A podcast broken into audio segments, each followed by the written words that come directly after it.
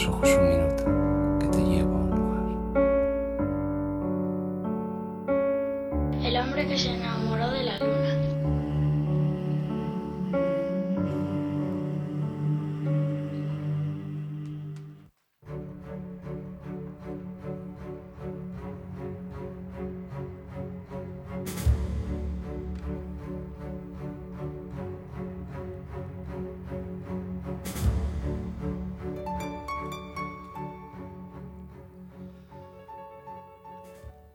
Solía decir Mágico González, buenas noches.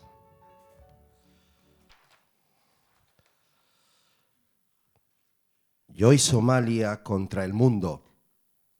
Yo y mi clan contra Somalia. Yo y mi familia contra mi clan. Yo y mi hermano contra mi familia. Yo contra mi hermano. ¿Cuánto puede llegar a doler la, tierra? ¿Cómo puede doler tanto como para que todo no importe nada? No podemos morirnos más, retumba la tumba que nos espera. No renuncies a la verdad, renuncia antes a tu corazón. Teníamos planes, se suponía que tú y yo íbamos a cagar en la arena de la playa de Gros todos los días de otoño hasta el invierno y enterrar la mierda para que otros la pisen o se tumben sobre ella. Nos lo prometimos. Otros se prometen amor verdadero, pero nosotros pensamos que esto sería más fácil de cumplir. Esto era nuestro pacto de amor para querernos más, para mirarnos a los ojos durante horas sin parar sin saber para qué, más allá de matarnos de risa viéndoles cagarse en Dios desde la barandilla. No renuncies a tus sueños, renuncia antes a tu corazón. ¿Cuánta sangre ajena vale la tierra que no es tuya? Qué feliz voy a ser, ya no tengo mente, Dejemos que nos atraviese César Vallejo con su mirada mirando los ojos de los que nos aborrecían. Yo estaré siempre a tu lado, siempre a tu lado, al pie del cañón como el hombre bala. Esto parece el comienzo de algo que va a acabar muy mal, no solo porque acaba de estrenarse otra serie de producción propia para toda la familia en televisión, no solo porque los que han venido a protegernos llevan chalecos antibalas, coches blindados, pasamontañas y nos miran muy mal. No solo porque ya no dejarán que el viento se trague las banderas, también porque esta vez ya no nos veremos al final de la distancia. Las pesadillas vienen del lugar donde ya no existe la noche no renuncies a tu amor, renuncia antes a tu corazón. Si alguna vez cuentan mi historia, que digan que viví entre gigantes.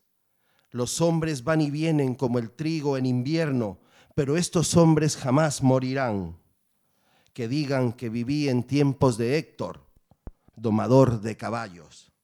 Que digan que viví en los tiempos de Aquiles. Gracias. Muchas gracias. Bienvenidos.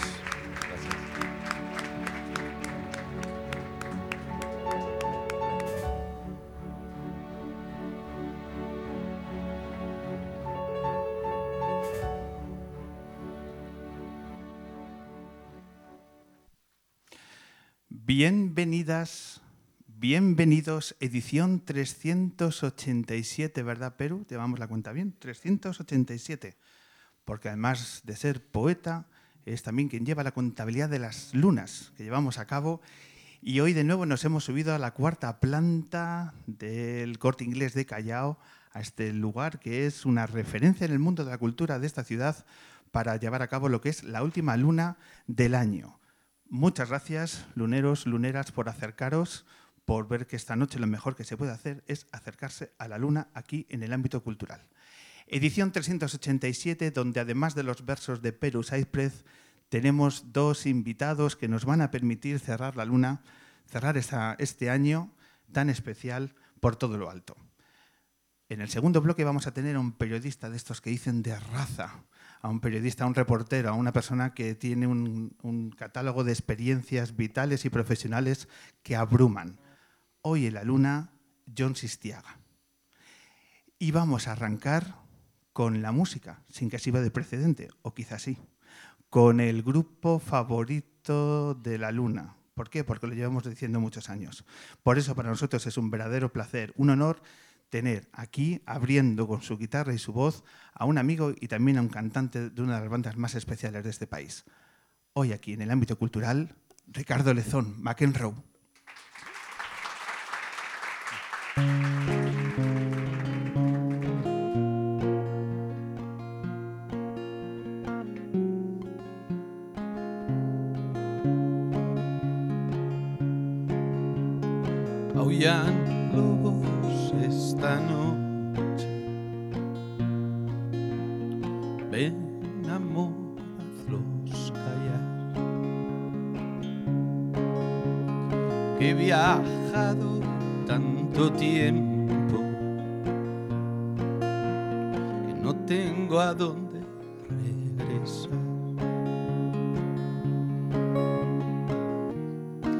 Cúbreme con tus ojos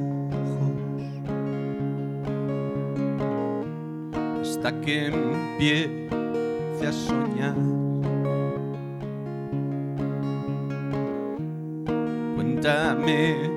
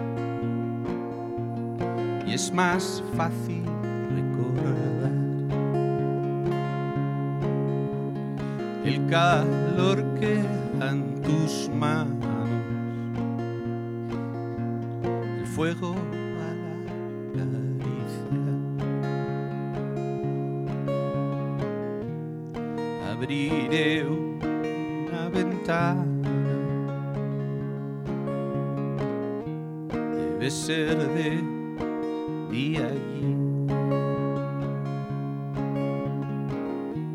Le pediré a una estrella que mañana te hable de mí. Mi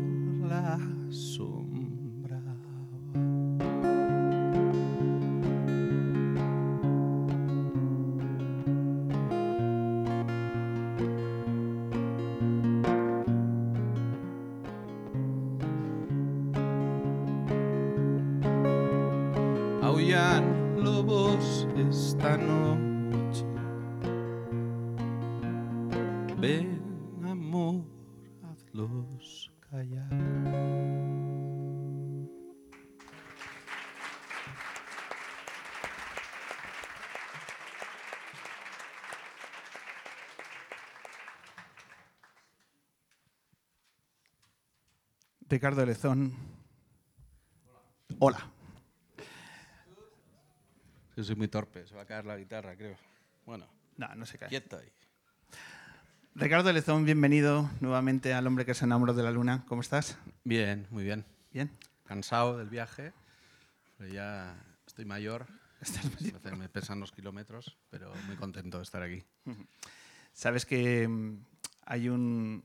Si antes decíamos que Pero siempre lleva las lunas eh, contabilizando, yo llevo el número de veces que los artistas y los invitados vienen a la luna. Hoy subes al ranking lunero como el artista que más veces ha venido, empatado con Soel López, Coño. pero ojo que, que llegas al- al- a la montaña más alta de la luna. Así que, Pues soy súper contento. vale, por eso este aplauso es para ti, Ricardo Lezón. Claro.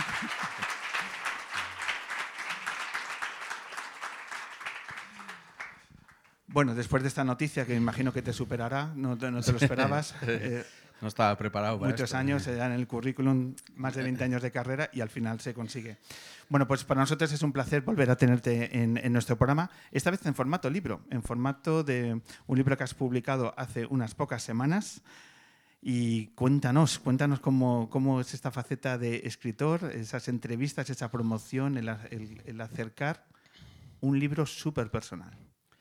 Pues muy bonito, la verdad, una experiencia nueva, eh, una experiencia que quería tener, que, que siempre había tenido en la cabeza escribir un libro y, y- bueno, de repente pues se, se te presenta la posibilidad y encima de esta manera, ¿no? con una editorial como, como Place Janés, rodeado de editores como David, como, como Cristina, como, y bueno, o sea, mejor apoyo imposible, ¿no? Y, y bueno, me lancé y eso me dio mucha confianza al principio y es verdad que, que ahora después de haber escrito el libro me, me, o sea, me parece más difícil todavía escribir un libro después de haber acabado el, el libro. Creía que lo iba, fui un poco de sobradete al principio, como de, bueno, vamos a ver con esto. Y, y de repente dije, hostia, esto, cuidado. Vayamos, comencemos por el, el principio. ¿Cómo surge la oportunidad que, que comentas? ¿Quién llama a quién? Bueno, es una reunión entre Carlos eh, Subterfuge, que es mi, el capo de mi discográfica, y David, de, Penguin, de Random House. Y, y bueno, pues la verdad es que se, se llega con una idea así un poco que había que darle forma, no sabíamos muy bien qué, pero era un poco a raíz de los 20 años de la banda, ¿no? de, de, de McEnroe y tal. Y, y bueno, pues a mí en el, en el momento ese en el que estuvimos allí hablando, pues se me, me vino a la cabeza, yo tenía muy, mucho en la cabeza cuando pensaba en escribir un libro, pensaba mucho en, en el libro de las memorias de Agassi, que me gusta mucho, en, en- en Open.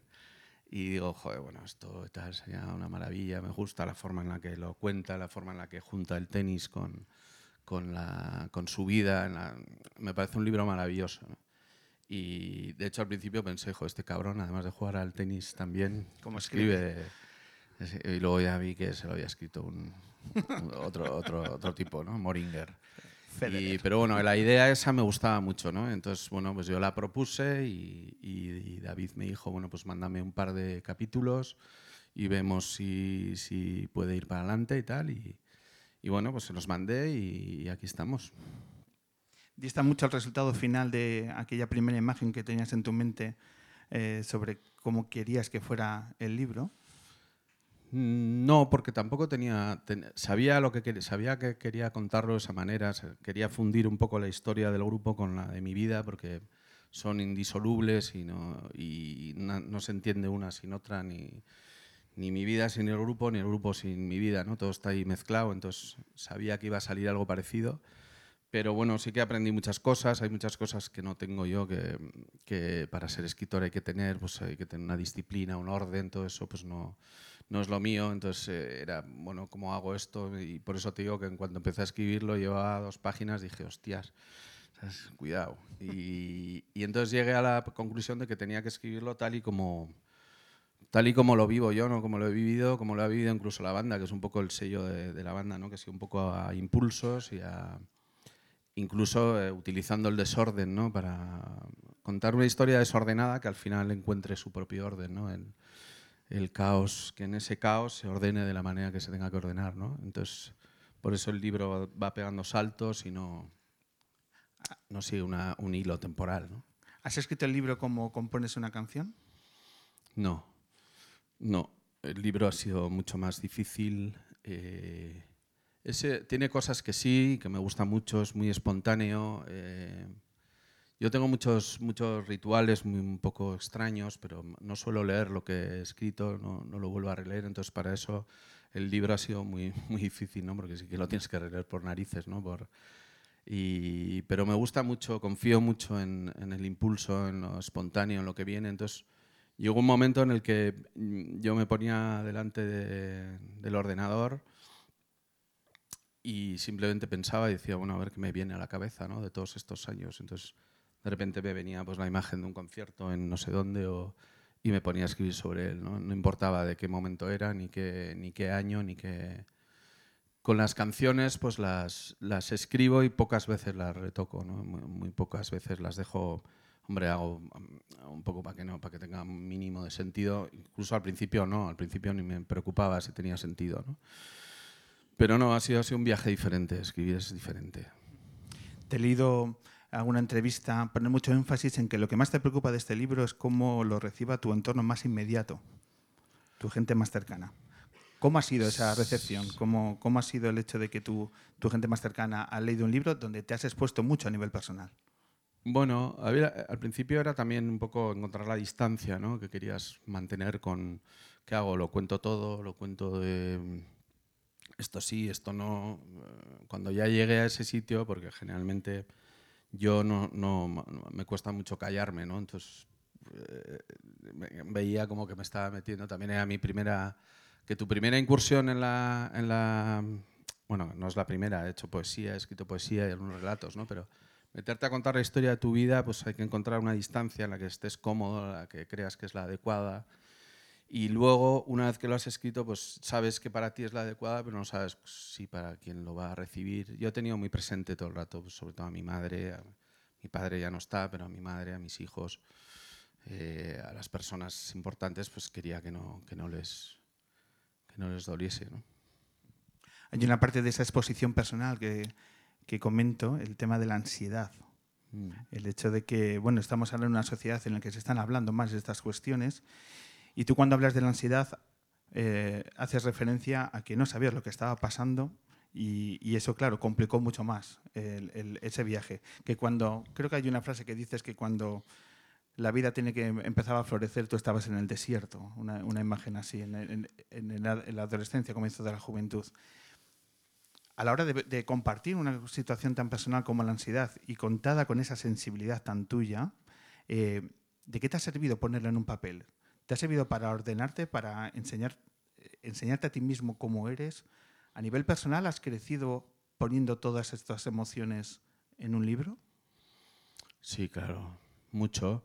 Yo el, tema de la ansiedad tenía mucho miedo, o sea, no miedo, pero quería tratarlo tal y como ha sido. ¿no? Ha sido algo muy importante en mi vida, muy importante, que en muchos momentos de mi vida me ha limitado mucho, me ha condicionado mucho la vida, pero poco a poco la he ido colocando donde tiene que estar. ¿no? Que creo, eh, no es nada especial, nos pasa a todos de una manera o de otra. Tampoco quería hacer como un circo de yo vengo de aquí y he superado, no, o sea, no, así, no lo he vivido así, lo he vivido como un recorrido, como un camino eh, que, es- que lo empecé, se me empezó a curar el día que mi, que mi psicólogo, mi psiquiatra, el amigo de mi padre, al que le había arrancado un ojo una burra y mi padre le ayudó, y Fernando, que le tengo mucho cariño, me, me dijo esto mismo, me dijo, lo que te pasa no es nada especial, nos pasa a todos, y a partir de ahí lo pones en un plano en el que es una, una lucha de igual a igual en la que tienes que ponerlo. Entonces lo he vivido como un crecimiento. En, cierta manera, el libro, escribir el libro, ha sido como uno de los, de los ejercicios que me, que él me puso, que me acuerdo que el primero fue escríbeme en este folio tu vida por las dos caras y, ya vienes al día siguiente. Ya fui al día siguiente y me dijo, y ahora me lo lees en voz alta. Y poner todas esas cosas en voz alta, pues te, te cura ya y te limpia mucho y lo pone en otro plano. ¿no? Escribir el libro ha sido parecido. Lo que a mí me ha servido es para, no tanto para crecer, sino para darme cuenta de que he crecido. Hay momentos donde eh, en esa exposición personal a mí me gusta que quizá en la siguiente página te, te espera una sonrisa. Tanto a la hora de vincularte esas experiencias más de tu yo como de tu vinculación con el grupo. Eh, creo que dejas muy a las claras que eres un muy buen contador de historias, de pequeñas anécdotas. Mm, Bueno, Por ejemplo, me gusta mucho el momento en el que un partido de tenis con tu hermano aparece la pregunta de ¿quién te crees que soy? McEnroe. Sí. Bueno, es que eh, cuando formamos el grupo en, en el local este, nunca pensamos en que, ibas a- que íbamos a salir de allí, ¿no? Entonces era, de repente un día alguien dijo, bueno, ¿y cómo se llama el grupo? ¿no? Y era como, ¿qué más da? Si, pues como nos llamamos nosotros, no, no, pero hay que poner un nombre y tal. Y, y bueno, pues nadie ponía, salieron unos, unos candidatos, unos nombres horribles, ¿sabes? Y, de repente yo me acordé de la historia esta de- con mi hermano jugando al tenis, de que me, el tío me machacaba, porque él es... Y cuando no llegaba una bola me decía, joder, joder, cojones y tal, me echaba unas broncas horribles, y eso que yo era el mayor, y digo, yo, un respeto. Y, y yo le contestaba, coño, no soy McEnroe, ¿sabes? Entonces cuando hicimos el, el grupo, pues, y estábamos buscando un nombre, pues dije, bueno, pues no, en la pista no soy McEnroe, pero aquí pues sí, sí vamos a ser, ¿no? y mira, que me iba a decir luego que se quede, ¿no? Porque tampoco es un nombre que, que ya luego te van a confundir con todo el mundo. Cada vez que ponían McEnroe en internet sale un señor con una cinta en la cabeza, ¿sabes? Estás en el número 5000 ¿eh? cuando te buscan, ¿no sabes? O sea, es el más anticomercial del mundo, ¿sabes? Siempre malhumorado. Sí, de mala leche y, y luego que encima te iban a preguntar durante 20 años por qué pusiste ese nombre, ¿no? Y todo viene de aquel día que le hiciste, tú, com- entre comillas, ¿no? Que le hiciste el comentario a, a sí, tu hermano. pues sí, pues, pues, bueno, de aquí. Una cosa que eh, me gustaría dejar clara es que este libro es más que recomendable, te guste o no McEnroe, te guste o no las canciones de McEnroe.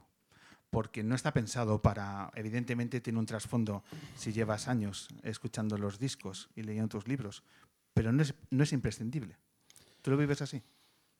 No lo sé, la verdad es que no lo sé. Yo eso lo tiene que decir la, gente. Yo creo que se puede escribir es, es la historia de una vida, mm, creo que normal, una vida con sus altos, sus bajos y sus sus sitios que visita, los que no visita y, y yo creo que es un libro también como, como si fuese, no me gusta nada esa frase, ¿no? pero hoy venía en el coche pensando, digo, como son como postales, ¿no? De- me espanta eso, pero, pero es verdad, ¿no? Son como pequeños retales que al final forman una historia, que es una historia bastante normal, pero que al ser normal todas las historias son especiales, ¿no?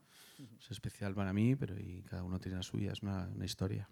Es una historia también que se traza desde la amistad, desde la amistad de los miembros de McEnroe, de la banda, de cómo van creciendo, de cómo llegáis a Madrid y os abren 10 centímetros de una puerta y dejáis un CD que, que vete a saber lo que pasa con él y, y os reís de ese momento con una, esa mezcla entre patetismo y ternura tan, tan dulce y tan, tan de McEnroe, tan vuestra. Eh, los miembros del grupo, tus compañeros, tus amigos, ¿qué feedback te han dado del libro? Hombre, salen bastante bien parados, ¿no? Eh, Para lo que podía haber sido. ¿no? Es que ha sido un poco, a veces suena como si fuese la historia un poco edulcorada, o, pero es que ha sido así, ¿no? Yo creo que nos ha salvado mucho la distancia, el no caer en una rutina, el vivir en ciudades diferentes, el haber tenido que ir a una... El no haber traicionado nunca un ritmo que era el que, en el que estábamos cómodos, el no haber tenido nunca el haber pensado siempre desde el principio que, que ya estar tocando y que, y que nos llamasen para ir a tocar en Guadalajara, ¿sabes? Ya era un regalo, ¿sabes? De- que de hecho íbamos pensando, pero ¿cómo es posible, ¿sabes? Que vaya alguien a vernos. Y, y vivirlo así sin... sin y no, hay más, no, hay más, no hay más historia que eso, ¿no? Y eso nos ha salvado, yo creo. Si hubiésemos seguido una, una vida de grupo normal, que bueno, que todos los grupos tienen su historia y todos son especiales, pero si hubiésemos seguido un, un régimen de ensayos, de tal, yo creo que hubiésemos acabado hasta las pelotas unos del otro y, y hubiésemos perdido un poco la ilusión que era lo que nos mantenía todo el rato como de esto. ¿no? Yo creo que nos, eso nos ha ayudado mucho, el humor también nos ha ayudado mucho, nos reímos mucho y mm, había veces que íbamos a ensayar y no ensayábamos. ¿no? Y nos íbamos con unas latas de cerveza y tal, y nos poníamos a hablar y uno contaba su historia, otro contaba la otro y decía, hostia, yo me tengo que ir a casa ya. Y no habíamos ensayado nada, ¿no? Y decías, pues eso, al final eso es mucho más importante, ¿no? De- es lo que nos ha mantenido un poco la ilusión. Que la música ante todo os haga felices. Hombre, es que nosotros luego cuando nos han perseguido durante tanto tiempo, como que hace- solo hacéis canciones tristes y tal. Y bueno, pues, no sé, yo también, la, mayor, la mayoría de la música que escucho es triste. ¿sabes? Yo escuchaba de Smiths, no cantaban sobre, sobre, no sé, la felicidad, ¿no? De Cure, pues no, no. Pero de repente nos caía a nosotros, ¿no? Joder, sois unos tristes de la hostia. Y dices, bueno, no sé, ¿y quién canta sobre felicidades, no? Le ves a Rafael, está hecho polvo, ya, al pobre Julio Iglesias, joder, le daban por todos lados. Y, y nosotros encima es que cantábamos, todo era felicidad, ¿no? Era como, nos vamos al caserío, joder, que de puta madre, ¿no? A hacer unas canciones y tal. Y luego ibas allí, joder, qué triste, leías ahí la reseña, canciones tristes de, de unos hombres tristes y tal. Y dices, joder, la puta madre.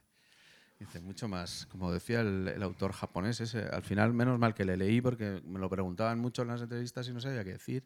Y entonces le leía este, que no me acuerdo ahora, se me ha olvidado el nombre, de- del japonés este, que decía, no hay música más triste que la que se hace para alegrar.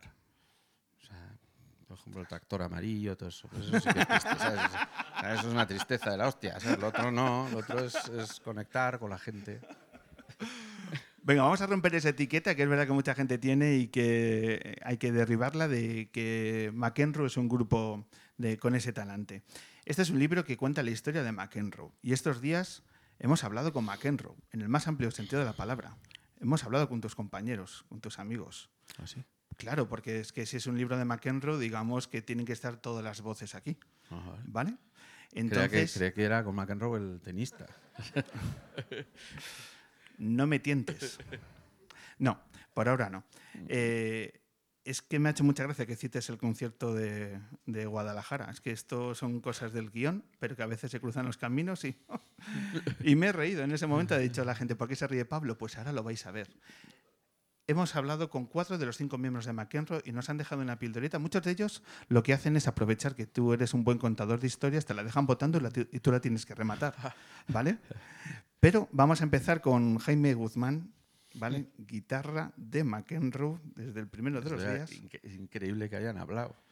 Han Es dicho- que lo que no consigue la luna es impresionante. lo consigue John Sestiaga, pero bueno. Venga, vamos a empezar este recorrido porque me gusta que sea un programa coral y tengamos las voces de cuatro de los cinco miembros de McEnroe. Empezamos con Jaime Guzmán. Bueno, siempre nos gusta acordarnos de un concierto que tuvimos en Guadalajara en el 2009 en un bar super cutre que se llamaba Qué Caña, que hacían un festival ahí, no sé qué gente.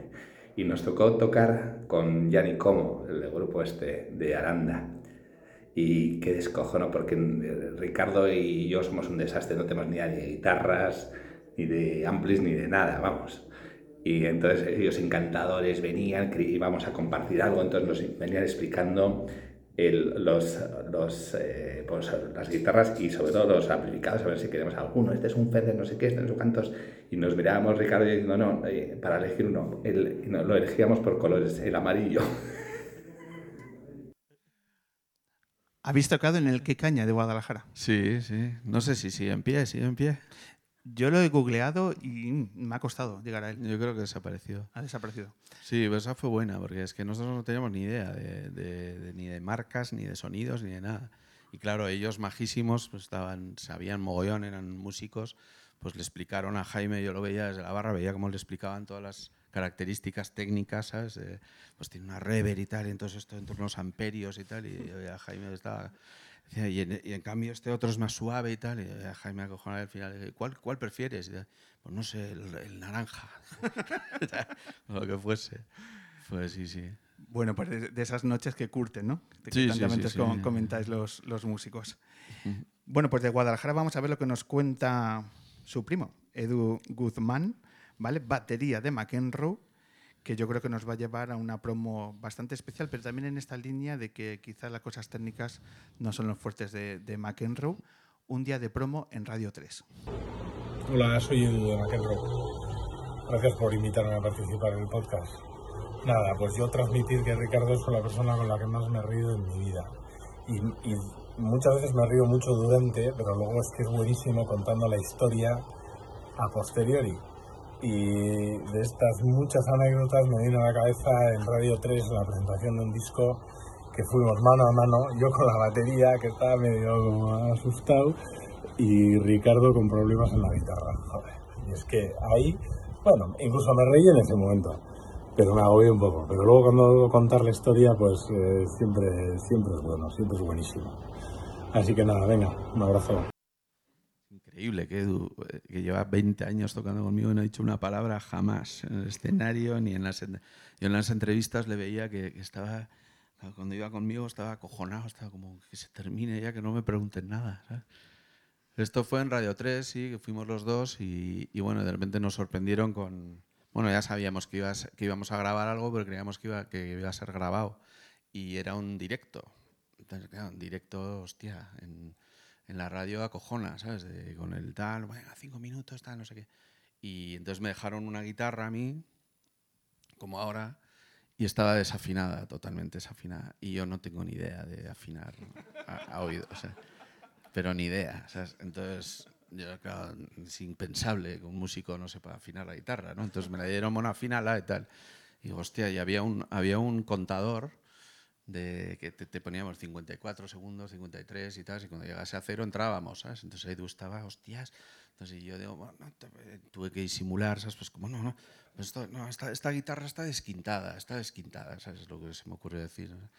Está estropeada, no, no, esta guitarra que me habéis dado está desquintada. Entonces la llevaron, no sé dónde la llevaron, y me la trajeron afinada. Ah, no, pues no, era desafinado y tal. Y ya cuando quedaban dos segundos, entramos ya y Edu está, luego me lo, me lo ha recordado toda la vida. Hijo puta, estaba acojonado y tal. Bueno, pues resuelto el misterio de lo que pasó aquel día en Radio 3 y muchas gracias a, a Edu por, pues eso, por sumar su voz, que, que ha sido todo, todo un detallazo. Vamos con el último miembro que se ha sumado a la, a la banda, ¿vale? A Gilly Limousine, que nos habla una historia de una noche complicada llena de mejillones. Hombre, hola, ¿qué tal? Eh, soy Jimmy Limousin, último integrante en incorporarse a McEnroe. Muchos no me conoceréis porque nunca me sacan en las fotos. Eh, aprovecho este momento para pedir a Ricardo que use las fotos que existen eh, en las cuales salgo. Entiendo que tenga miedo a mostrar mi, mi porte físico, ¿no? mi complexión atlética. Eh, en definitiva, hacerle sombra, pero bueno, yo creo que ya es momento. Además, haríais muy felices a mi madre. Em, leyendo el libro me ha, me ha encantado que hayas rememorado brevemente aquella competición que hicimos en Alicante de, cenas, la temática era mejillones y un ingrediente extra. Tú escogiste un tetrabric de Orlando y yo un mini tetrabric de Gran Duque, vino blanco. Bueno, pues, eh, la cena fue asquerosa, eh, dos kilos de mejillones que estuvieron en nuestros cuerpos esa noche al menos. Y, y nada, es verdad que de la competición me acuerdo poco porque en cuanto a cocina no tenía mucho misterio y dicen que de lo, malo te, te olvidas pronto, entonces pues claro, no sabría decirte quién ganó. Pero sí que me he echado unas risas recordando esa historia. Eh, nada, que te quiero mucho, que espero que te estén cuidando bien y espero verte pronto. Majo. Bueno, perdimos los dos, claramente. Fue un desastre. Además, fue la noche que jugaba, jugaba España en el Mundial contra Portugal. Y metió un gol Cristiano Ronaldo en el último minuto que nos empató. Fue un desastre todo. Los mejillones espantosos. Y, y el partido, o sea, todo un desastre. Pero bueno, luego nos bebimos la el Tetrabric de Gran Duque y ese ya lo Hizo- suavizó todo un poco. Hizo la mezcla perfecta. ¿Por qué no le sacáis en las fotos? Bueno, pues porque es joven, porque tiene pelo, porque, ¿sabes? Tiene todo. Pero él estaba en la cláusula del contrato, venía perfectamente puesto. Porque desafina, ¿no? Que digamos, ¿no? Bueno, te, te- te diré que es el último que ha entrado y es el que mejor toca, pero de, o sea, siempre dice que siempre nos da como las gracias. Oye, muchas gracias. Y digo, "Joder, gracias a ti, joder. De hecho, la última vez que tocamos en, en Basauri no vino y fue un, fue un caos. Ahí fue como. Parecíamos un gallinero. Yo todos no sabíamos dónde mirar. ¿Y ahora dónde miro? ¿Quién me guía? Bueno, pues eh, vamos con eh, la última aportación. Quizás el tipo más elegante de la banda. No, el más elegante soy yo. Abrimos quizá encuesta, pero yo creo que hay debate. Vamos con el guitarrista, con Gonzalo Eizaga, que vamos a... Tú me vas a entender ahora porque es el tipo más elegante de McEnroe cuando veas este vídeo. Hola Ricardo, hola Pablo, eh, aquí estoy. Me pidió Pablo que haga un vídeo para ti, hablando del libro y tal. Eh, alguna anécdota que no esté en el libro o que esté, pero que sea graciosa y podemos desarrollar. Creo que hay una que no está en el libro, igual me equivoco, pero es de el día que perdimos un ave desde, desde Alicante a Madrid y, creo que lo dejo mejor en tus manos, que la desarrolles porque lo cuentas mejor que yo. Como decía Edu, que era un lastre. Eh, enhorabuena por tu libro, ya te lo he dicho personalmente, es una gozada, es un libro muy bonito y habla de cosas que no habla mucha gente de ellas, como la sensibilidad. Enhorabuena, pásalo bien. Sí, sí, sí, es el más elegante. sí. Siempre, siempre ha sido, siempre ha sido. Se confirma. No, también, igual es el único elegante. Siempre iba de punta en blanco y tal. Hemos- estuvimos en Nápoles hace poco y, y nos dijeron como es una ciudad un, poco peligrosa y tal y hay que ir un poco de incógnito y tal, como de tal, no, llamar la atención. Y este iba con unos pantalones blancos, una camisa, iba, era una- un caramelo. Era. Eh, esta historia es igual la que más graciosa que, me ha pasado, de- con la que más me he reído yo, porque esto fue un concierto en Elche y, bueno, Edu se nos unió. en, ese, en ese tiempo él trabajaba eh, llevaba unos muestrarios de, telas en, una, maleta muy grande. A Edu le gusta mucho lo vintage, entonces en vez de llevarlo en algo cómodo, lo llevaba en una maleta de ruedas, que era un monstruo. Y, bueno, se nos unió al concierto, tocamos en Elche y volvíamos en un ave que salía de Alicante. ¿no? Y entonces acabamos, íbamos con el tiempo bastante justo. Eh, y entonces acabamos, fue un éxito en Elche, o sea, la- la- las 20 personas que vinieron estaban entusiasmadas y nos pidieron otra, ¿no? Otra, otra y tal. Y entonces ellos me decían, no, que no llegamos al ave, ¿no? Y digo, bueno, vamos a dejar a la gente con la piel, con la miel en la, en la boca, ¿sabes? Vamos a tocar y tal. Y entonces, bueno, pero una corta y tal. No, no, una corta no. O sea, te to- tocamos mi Vietnam, que dura 100 horas. Y nada, entonces le acabamos, aplausos, todo, pero claro, a recoger todo a todo correr y a correr a Alicante que no llegamos. Nos llevaba una amiga, una amiga nuestra, llama Rosa, nos llevó en el coche y íbamos, me acuerdo, de la- ataba a toda leche por, por este Edu con, con su maletón, todos con los estos y tal. Y llegamos cinco minutos, cinco minutos, entonces entramos en el, en el hall de- del- del AVE de ahí, de la estación de Alicante, que estaba vacía. Y entonces era todos los, los gritos se aumentaban por, la rever que había y todo, vamos, vamos, no llegamos. Y Edu, que iba el último con, con la maleta, le sobresalían todo telas, hubo un momento que ya se paró de repente en mitad del hall y dijo, dejadme aquí, soy un lastre. Entonces fue oír eso, ¿sabes? Y ya sé, nos paramos, tío, y nos monos ya, dejadme aquí, me sacrifico, soy un lastre. Total, que lo perdimos todos el, autobús y tuvimos que volver en un nocturno de que íbamos solo los tres. Pero, joder, eso, cada vez que me acuerdo. Sabes que tiene mucho mérito lo que ha hecho Edu, que hablabas eh, antes que no participaban, eh, le cuesta el tema de las entrevistas. Tiene doble mérito porque el primer vídeo que me ha mandado hablaba sobre el lastre, ¿sabes? Que sí? también Ah, se refería al ave. Sí. Y yo cuando le he dicho, mira, es que necesito otra historia, pues ahí hemos tenido otra historia. Porque es- esta es una historia que está muy grabada en, en vosotros. El mítico ave perdido en, en Alicante. Eh, antes de retomar el, el acústico y de dar paso a John Sistiega, que se sube aquí, eh, dos pinceladas de tu actualidad. Uno, eh, ¿cómo va el disco con The New Raymond que cuando estuvo aquí hace unos meses eh, lanzamos en exclusiva, porque nos lo dijiste también en un vídeo que estabais preparando un disco? ¿Cómo va? Pues muy bien, yo creo que está ya, ya grabado las voces y ahora ya depende de... Es que Ramón y yo tiene gracia porque grabamos los discos, somos como la noche y el día, ¿no? Él va a una velocidad supersónica y yo voy a dos por hora, ¿no? Entonces las noticias, igual te doy una noticia que, que él ya... Igual ha salido el disco ya y no me he dado cuenta. ¿sabes?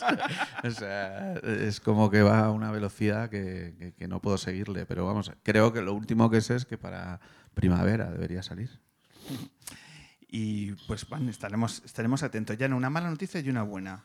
Una mala, cierra la sala Sidecar en Barcelona. Sí, una pena, sí.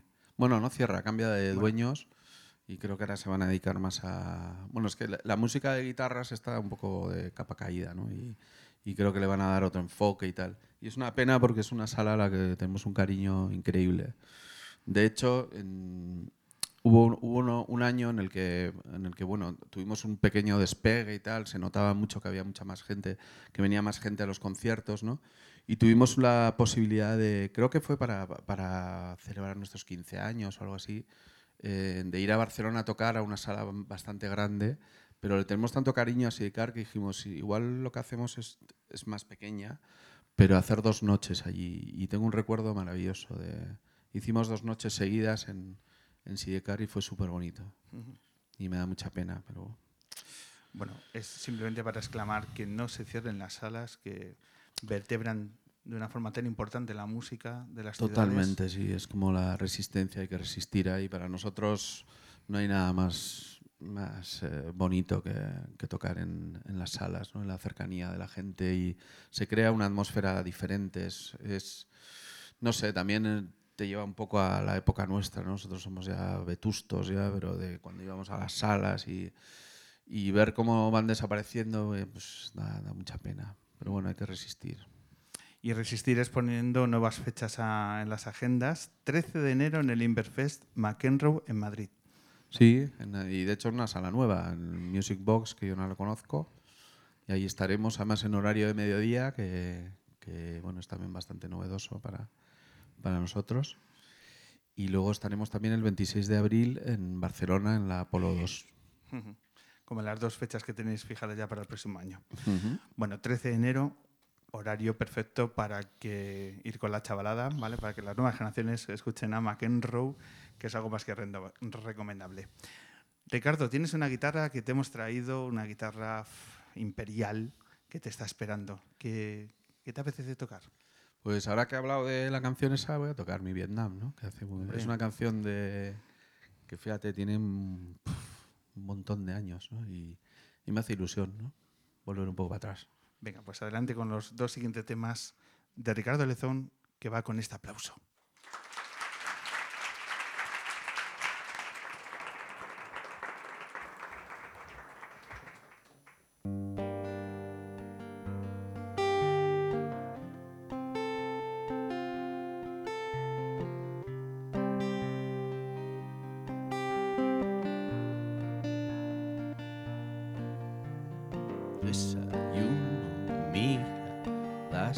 Techo, te hago salir, me enveneno, paso por delante de tu casa,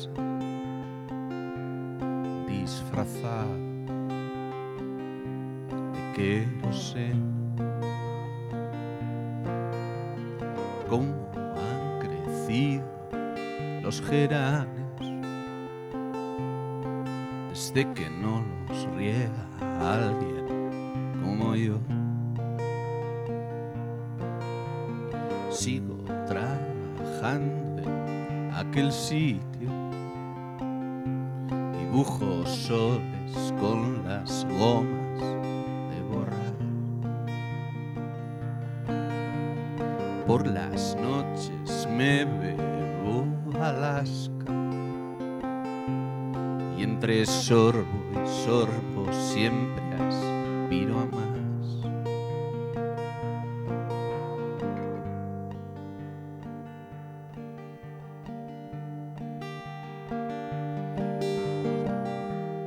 Intento escribirte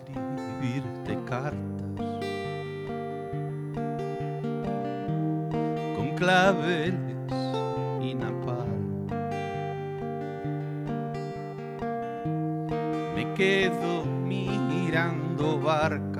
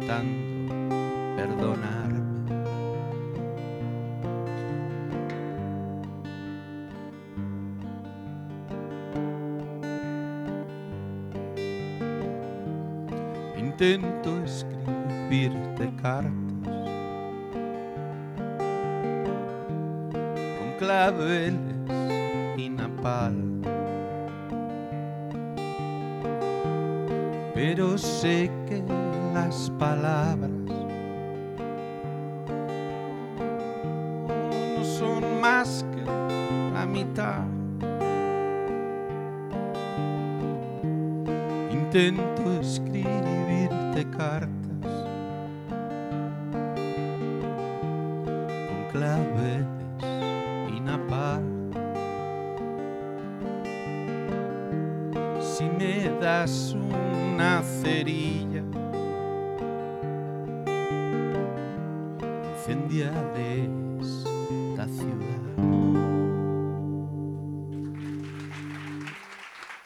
Muchas gracias.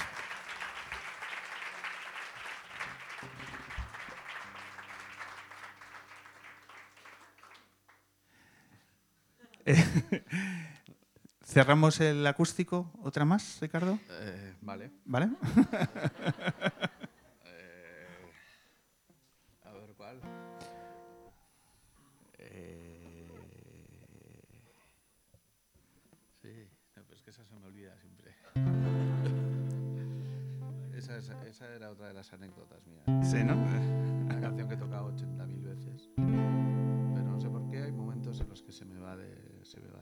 totalmente.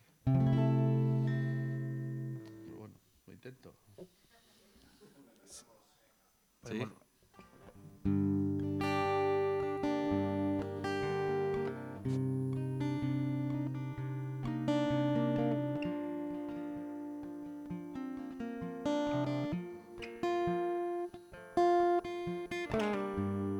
Día en que yo te encuentre entre las calles y sienta que tu sonrisa me convierte en algo más grande. El día en que... ¿Ves? ¿Ves cómo es verdad?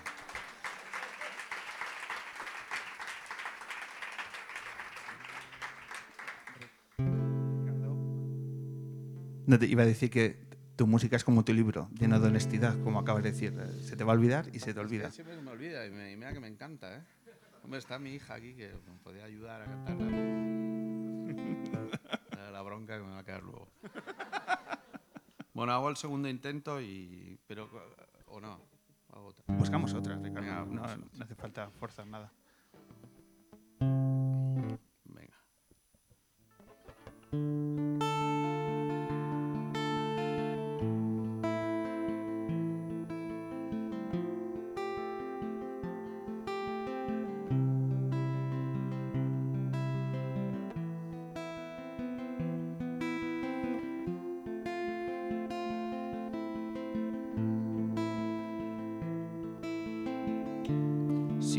Sombra, he sido luz, he sido calma al estallar. Tú me has visto sonreír, caminando entre las ramas o en la cama de un hostal.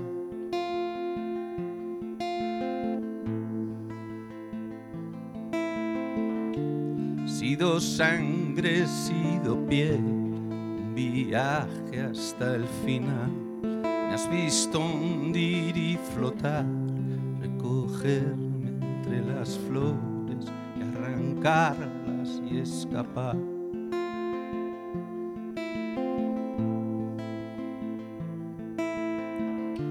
Sido un sueño y fui real, el que esperaba, el que se va. Tú siempre estuviste aquí, recorriéndome sin miedo los huecos del corazón.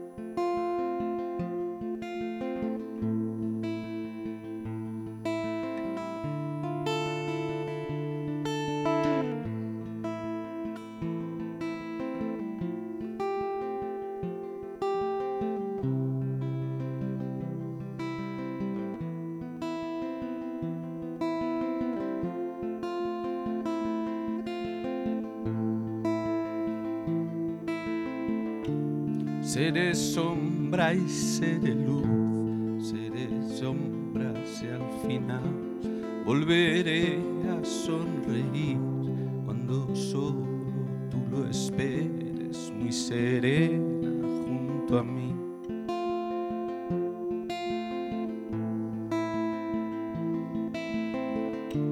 Seré el mismo cada vez, el ruido que haga al caer un silencio universal, el valor que te abrace cuando no sepas qué hacer. Seré tú.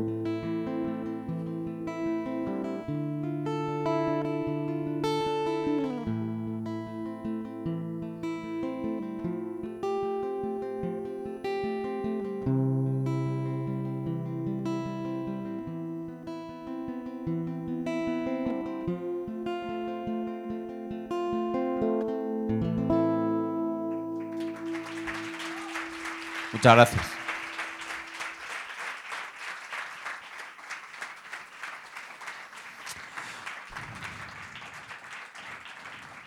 Muchísimas gracias por escribir estas canciones, por escribir lento y salvaje. Un verdadero placer, ya esperando la quinta ocasión para que te subas a la luna, que yo creo que va a ser además muy pronto. Cuatro minutos y está aquí en la luna John Sistiaga.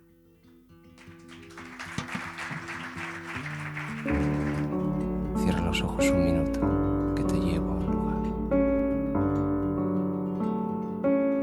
El hombre que se enamoró de la luna.